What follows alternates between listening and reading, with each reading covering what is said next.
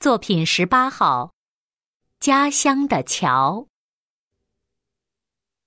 淳朴的家乡村边有一条河，曲曲弯弯，河中架一弯石桥，工样的小桥横跨两岸。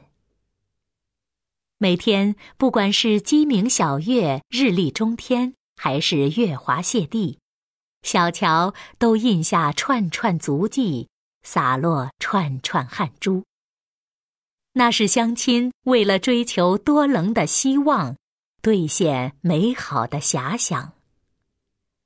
弯弯小桥不时荡过轻吟低唱，不时露出舒心的笑容。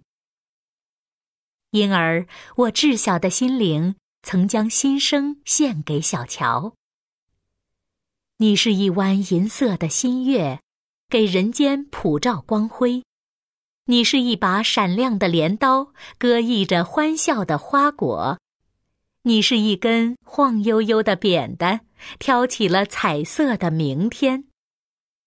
哦，小桥走进我的梦中，我在漂泊他乡的岁月，心中总涌动着故乡的河水。梦中总看到工样的小桥。当我访南疆、探北国，眼帘闯进座座雄伟的长桥时，我的梦变得丰满了，增添了赤橙黄绿青蓝紫。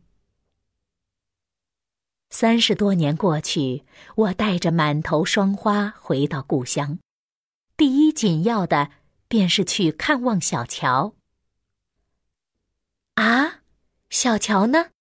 它躲起来了。河中一道长虹，遇着朝霞熠熠闪光。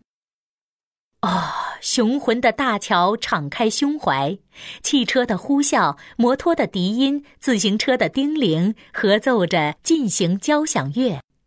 南来的钢筋花布，北往的干城家禽，绘出交流欢悦图。啊，蜕变的桥传递了家乡进步的消息，透露了家乡富裕的声音。时代的春风，美好的追求，我蓦地记起儿时唱给小桥的歌。啊，明艳艳的太阳照耀了，芳香甜蜜的花果捧来了，五彩斑斓的岁月拉开了。我心中涌动的河水激荡起甜美的浪花。我仰望一碧蓝天，心底轻声呼喊：“家乡的桥啊，我梦中的桥。”